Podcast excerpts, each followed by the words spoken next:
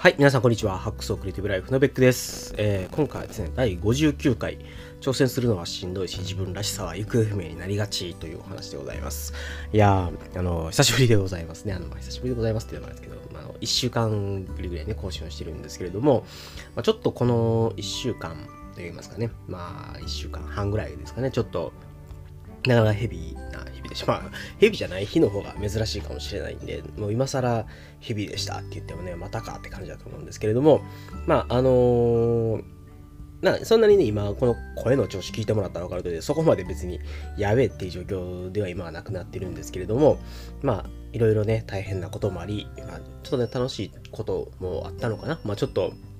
個人的には、えー、まあ、しんどいばかりではなかったので、まあ、よしとしようかみたいなね、感じではあります。はい。で、まあ、今日お話しするのはね、あの、挑戦するっていうのはしんどいよねっていう、まあ、非常に当たり前のお話をしようかなと思っておりまして、で、まあ、何かっていうと、あの、世の中一般的に言うと、あの、コンフォートゾーンを出るっていうことですね。あの、あの、まあ、結構僕もう15年も社会人やってるんで、まあ自分なりにこの領域だったらもうすごい誰にも負けへんみたいなのが一応あるんですね。で、まあここ4、5年ぐらいですかね、あの、割と調子が良かったんですよ。で、まあこの1年半は、えー、全く違う仕事をし始めた、ま、全く違う仕事ではないんですけども、あの、環境がガラリと変わりましたっていうのがあって、えー、まあ、ここ4、5年、すごいイケイケだったもう、なんか、なんていうんですかね、ちょっと無双モードみたいな感じだったんですけども、まあ、それが、やや、うん、この1年半は、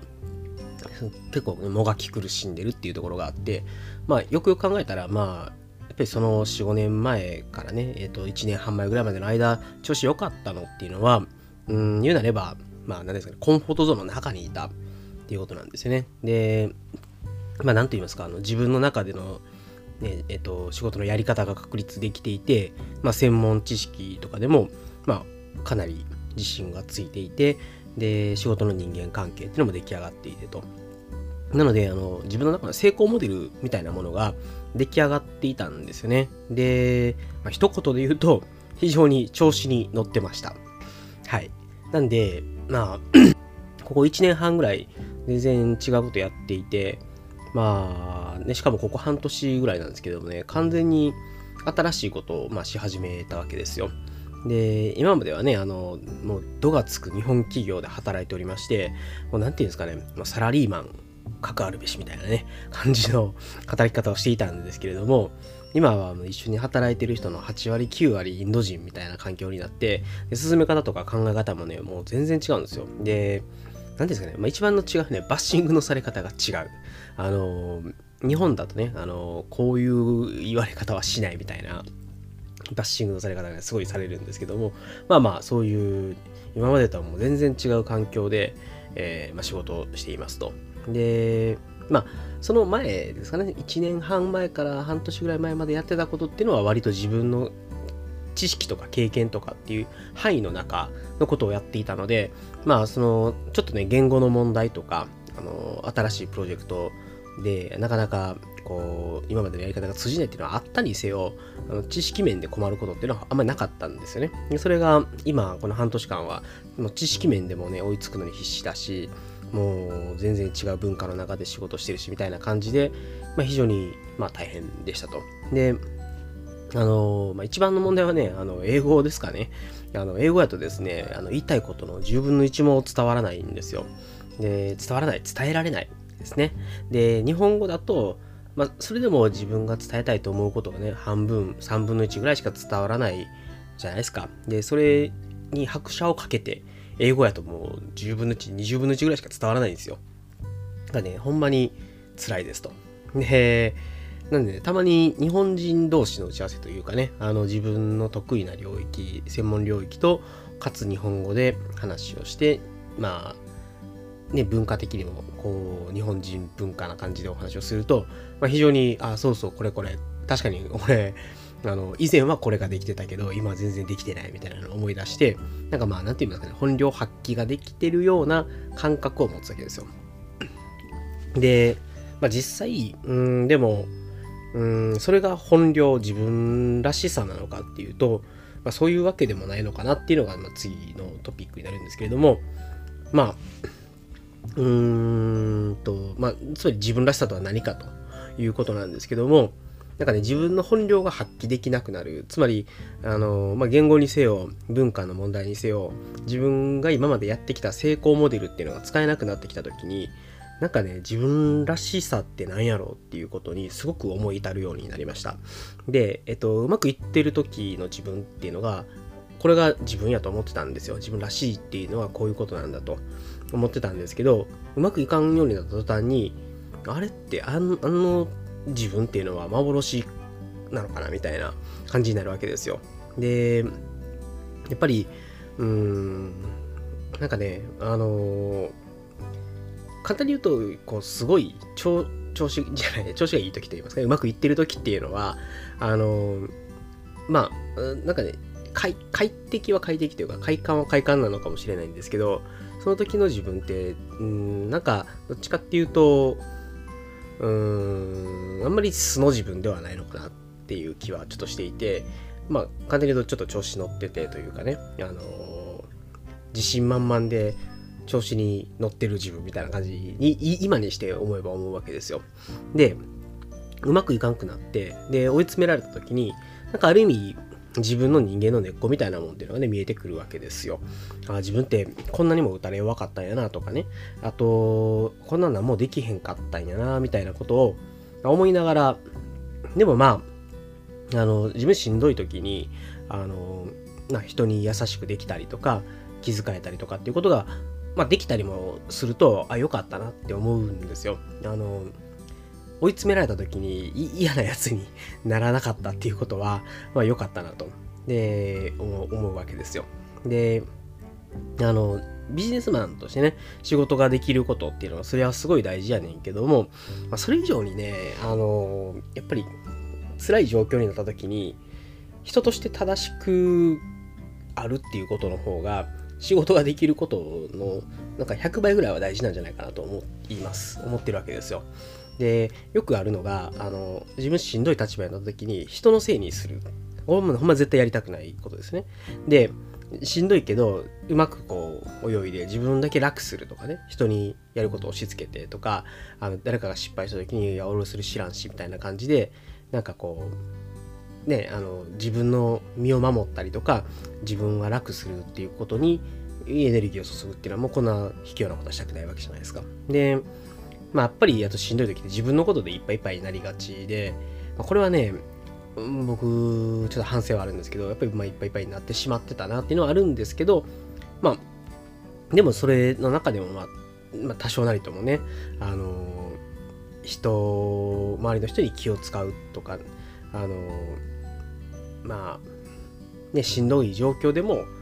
いっぱいいっぱいの状況でも、まあ、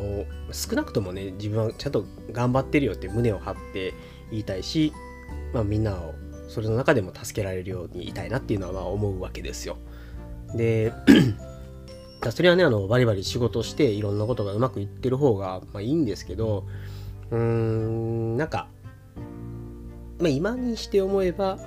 今にして思えばうんまあ本当にしんどかった時はそんなことは全然思えなかったんですけどまあしんどい時期があってで人としてねその中でもちょっと正しくありたいなと思いながら行動をやって辛いことから逃げずにや一応ね耐えていて 耐えきっていて。でうんまあそうやって、えーなんか人として成長できたんじゃないかなっていうのは、まあ、思いますと。なんでやっぱり、まあ、人間自分らしさって今でもようわかんないんですけどでも少なくともうんなんかうまくいってない時に出てくる素の自分っていうのがあのらしいかどうかはわかんないですけどねあのそれが本当の自分なんだろうなと思うしまあそういう状況になってもがく中でやっぱり自分の人としてのね成長っていうのができたんちゃうかなっていうことを思えばこの辛い時期っていうのはまあ悪くはなかったんじゃないかなと思うようになった次第でございます。はい。はい。で、えっと、まあ、最後、ちょっとだけ、あの、なんていうんですかね、えーまとめじみたものを言っておこうと思いますが、あの、コンフォートゾーンを出るっていうこととか、挑戦をし続けるっていうことね、えっと、それが、まあ、まず人として成長できる、する、えー、きっかけになるんじゃないかというお話でございます。えっと、まあ、正直言うとですね、今めちゃめちゃ仕事辛いですよ。辛いんですよ。で、ただ、あの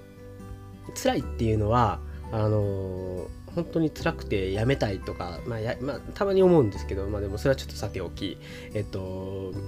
なんかね、あの、とりあえず、えっと、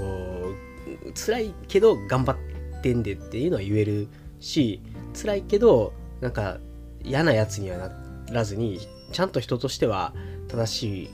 方向に向かえてるでっていうのは言える状況だと思ってますと。で、その辛いっていう状況自体も、あの、まあ、ちょっとここまで話した内容もあるんですけど、まあ、その中でね、自分が人として正しくあれるように努力した、できたっていうこともあるし、なんかやっぱり人として成長するっていうきっかけにはなったので、それはそれで良かったかなと思うし、まあ、そもそも、あの、4、5年前の状況とかを考えた時には、自分のコンフォートゾーン、自分の専門領域の中で、うまくいろんなことが回ってたっていうことに、まあ、満足した時に比べるとやっぱりこの1年半とかね特にこの半年の辛い状況っていうのは自分にとってはすごい、まあ、成長の機会やったなと思うわけですよ。でそれはあの仕事ができるっていうことだけじゃなくて人としても成長する良い機会だったかなというふうに思ってます。あのまあまだね何も解決はしてないというかまだまだ辛い時期は続くんですけど、まあ、そう思えばあの良いのかなと。あの良いのかなっていうのはつまりポジティブに今の状況っていうのを捉えられるかなというふうに思いますし、えっと、何よりもまあ コンフォートゾーンにとどまらずにそこを出れてるっていうことの証明でもあるので、まあ、それはそれで良かったのかな。よよかったんではなかろうかと、まあ、結果オーライで良かったんではなかろうかというふうに思うわけです。はい。でまあとりあえずね、コンフォートゾーンを出て、今まで自分がやったことないことをやったりとか、自分のやり方が全く通用しない自分の本領がね、発揮できない。つまり、あの、ね、あの、まあ、なんですかね、えっと、自分の知識、経験、えー、それから自分の成功してる、今まで成功してきたやり方、人間関係っていうものが全部バンと取っ払われて、あの、ね、まず人としての、なんですかね、能力と、えー、人間性とでだけで戦わないといけない状態で、まあ、もがき苦しむことが、まあ、できてるわけですね。まあ、できてる。なんか、まあ、もがき苦しんでるわけですよ。で、そうすると、やっぱりまあ、うん。なんかやっぱり、それはすごい、いい成長の機会だったなと思います。で、あのー、まあ一番ね、ありがたいなと思うのは、あのただただしんどいだけというよりは、やっぱり今まで会ったことないタイプの人と仕事をしてるし、自分の常識をね、ことごとく打ち砕かれるわけですよ。まあ自信もね、ことごとく完全に打ち砕かれたわけですよ。で、それってね、15年も仕事してきたら、中で、そうそうあることじゃないですよね。あの、多分、社会人になってから3回ぐらいしか多分なくて、ほとんどは新入社員の頃というかね、あの、1年目、2年目、3年目ぐらいの時に仕事に詰まったりとかうまくいかなくて悩んだりとかっていう時に自分の常識とか自信とかを完全に失ってもう一回ビルドアップするってことだったんですけど、なかなかここ4、5年の中ではそういう自信を完全に失っていうのはね、なかったんで、あのー、辛い状況でちょっと心がこうくじけそうになったことはあるけど、それは自信喪失とはまた違ったんですよね。で、なんかそういう今までやってきたことが全く通用しなくて自信を失いかけたっていうっていうのはね、これは相当人生の中でもエポックメイキングというかね、なんか一大事だったんじゃなかろうかなと思うわけですよ。まあでも、まあそこからもう逃げずに頑張れて、まあ辛い時でもちゃんと、まあね、耐えてるというか、ん、多少なりともね、自分のことだけではなくて周りも励ませてるし、うん、なんかそうやって自分の限界と向き合って自分の弱いところとか汚いところとも向き合ってそれでもまあ人として正しくありたいなというというかね、えっと、嫌なやつにはならないというかね っていうことができてるのは良、まあ、かったなと思います。で、まあ、最後ちょっとうんそういう状況と捉え直すことができれば辛い状況っていうのは、うん、自分にとっては成長の機会になるよとかまあ、本当にね辛くて潰れるぐらいだったら確かに逃げた方がいいとかあの何の成長もなくて本当にただただ辛いだけなんだったらやめた方がいいとかっていうのはあるかもしれないけど、まあ辛いという状況から目を背けたりとか諦めたりとかっていうことじゃなくて、えっと、今辛いけどこれは自分がコンフォートゾーンから出ていて自分の成長の良い機会になってるんだっていうことがあるんだとすれば、まあ、そこには頑張る価値というかねむしろそういう状態で荒れているということにつまり自分が挑戦できているということに、えー、自信を持てばいいんじゃないのかなというふうにちょっと最近思い至ったということで、あのまあ、ぜひですね皆様の仕事辛い時にはそのように考えてみてあこれはでも、うん、コンフォートゾーン出てるとかじゃなくて、本当にただ辛いだけの職場やったと思うんだったら、まあ、ちょっと逃げてもらって、まあ、そうじゃないんだったら、よし、頑張ろうと。頑張って人として成長していこうって思うといいんじゃなかろうかなと思った次第でございます。で、まあ最後ちょっとあれなんですけど、あの、まあ、恨み事をね、言うだけなんだったら、いや、たやすいわけですよ。まあ、愚痴はね、こぼしてもいいと思うんですけど、あの周りのせいでうまいこといかへんとか、あのああれがあのあの人がダメだとか上司がバカだとかねなんかそういうことを言うだけならたやすいんですけどあのそれを言ってね何になんねんって話でもあるんですよ。で前を向いてだからそういう状況になった時に結局それをどうこうできるというかねやめるにしてもあの改善するにしてもできるのって自分だけなんですよ。で、まあ、他の人が解決してくれることを待っててもいいと思うんですけどでもまあせっかくねそういう状況にあるんだとしたらでかつ自分が頑張ればなんとかなるんだとすればやっぱり前を向いて自分ができることを増やしていってで人として成長してで、まあ、こういう状況でもちゃんとみんなの役に立てる人になる。まああの最初はねなかなか難しいかもしれないですけどしんどい状況でも自分ができることをねちょっとずつ増やしていって周りの人を助けられるようになっていってで最後ね全部物事が解決できればねみんなで笑えるようになるしで最後はねみんなで美味しいお酒を飲んでいやよかったあの時辛かったけど頑張ったねって言えればまあ最後やないですかっていうお話でまあ僕もまあそういう未来を思い描きながらねあの死んでることはいっぱいあるんですけど、まあ、頑張っていこうかなと思っている次第でございます。はい。まあね、37にもなって、あの、もう、自信を完全に失ってもがき苦しむなんてね、いやまあ、本当にね、まだまだ、まだまだ成長できる余地もあるし、まだもっともっと人の役に立てるようになるということと思えば、えー、この辛い状況も、えー、耐えられると思います。そして、えー、これをね、良い経験に人としてもっと成長できればなというふうに思った次第でございました。なんかですね、ちょっとまとまりがなかった話ですけれども、まあ、そんな感じで頑張ってますというお話でした。自分らしさとは何かという話がね、どこに行ったかっていうのはもう忘れてください。はい。じゃあ最後は、えっと、小話ですけれども、あのー全然ここまで話関係ないですけど、日経電子版っていうのを今まで使って読んでたんですけども、そちらを解約したというお話です。あの、日経電子版って、えっと、4000円ぐらいするんですけど、正直ね、高いなと思ってたんですよね。で、ニュース系で特に速報系のニュースというかね、いわゆるニュースらしいニュースっていうのは、実は Yahoo ニュースで全然事足りていて、やっぱり日経電子版というか日経新聞のいいところは日経の記者がね、やっぱり高い専門性のある経済系の記者さんがまとめてくれたとかねいろんな情報を集めてきてまとめてくれたニュースっていうのが、まあ、非常に良いということで読んでたんですけれどもあのー、正直えー、っとまあ最近、うん、あんまり日経じゃなきゃ読めない深い洞察の記事みたいなのがちょっとねなくなってきてんじゃないかなっていうのは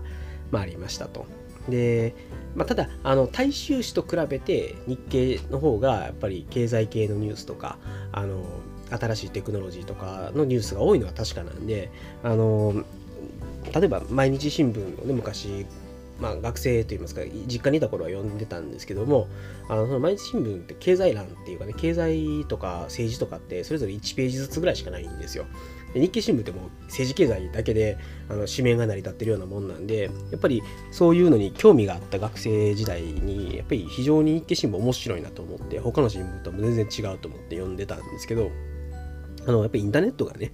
えっとあると自分なりにいろんなニュースを摂取できるようになってくるのであの別にですね、えっと、新聞である必要はないというのと、えっとまあ、正直あのニュースピックスみたいなねあの経済系のといいますかビジネス系の専門のニュース記事みたいなのがあって、ね、そこでニュースピックスのプレミアムっていう会になると読める記事とかが非常に面白そうなものが多くてですね。でやっぱりそういうのを見る見つけて、うんと、やっぱりそういう自分が興味関心があることっていうものがまあ昔に比べて選択肢が増えたのかなというのがあってまあ日経電子版である必要性がだいぶ薄れたのかなということで解約をいたしました。で、まあもう一つ日経電子版魅力といえばですね、エヴァーノート連携がすごくてですね、あの切り抜きですね、あの iPad とかで新聞っぽいあのリーダーでちゃんと読んで、で、エヴァーノートにこう記録するとかクリップするってやるとあの新聞の切り抜きみたいな形でクリップできるっていうあの便利機能があるんですけどもあのそれもね最初は面白いからやってたんですけど別に後でニュースを見返す時にあの新聞の紙面の形で切り抜かれたピクチャーなんかなくてもいいんですよ。あのテキストさえあれば十分事足りるっていうことに気がつきまして別にエヴァーノート連携もこんなくても別にニュースピックでもあのあの読んでるニュースそのままねあのエヴァーノートに送ることもできるのでまあいっかっていうことでいろいろまあ昔はね日経新聞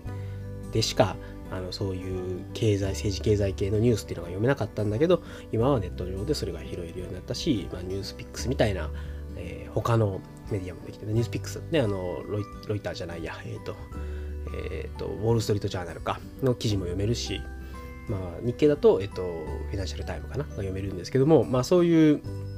ところもあり、えー、ちょっと今は、じゃあ、ニュースピックスで行こうかなと思っている次第です。あのもしかしたらね、あのニュースピックスも、あのプレミアムをしばらく使ってみて、これなくてもいいなって思ったら、もう本当に Yahoo ニュースしか見ませんみたいなね、それでニュースは十分ですってなっちゃうかもしれないんですけど、まあ、あの今のところは、ちょっともう少し様子を見て、ニュースピックスで、えー、経済系のニュースを取ってみようかなというふうに思っている次第でございます。はい。ということでですね、えっと、今回の、えー、ネタは以上でございますので、えっと、第59回挑戦するのはしんどいし、自分らしさは行方不明になりがちということで、えー、終わりたいと思います。えっと、こちらのですね、番組では皆様からのご意見、ご感想、えー、ご要望、お悩み相談等々受け付けております。えー、ぜひですね、えー、Twitter、ハッシュタグ、ハックスアンダーバー、レディオの方にご投稿いただきますか、えー、と私の、ね、Twitter アカウント、あの、アットマークペック1240っていうね、アカウントなんですけども、そちらにメンションいただくか、えー、まあ、また Gmail の方もね、えっ、と、ペック1240アットマーク Gmail.com の方にメールいただけますとですね、えー、いただいたコメントはもう全力で取り上げさせていただいていただいて、ご要望は全力で対応させていただきますので、ぜひぜひご投稿のほどお願いいたします。はい、それでは、えっと、今回これで終了したいと思います。それでは皆様最後までお聴きいただきましてありがとうございました。それでは皆様さようなら。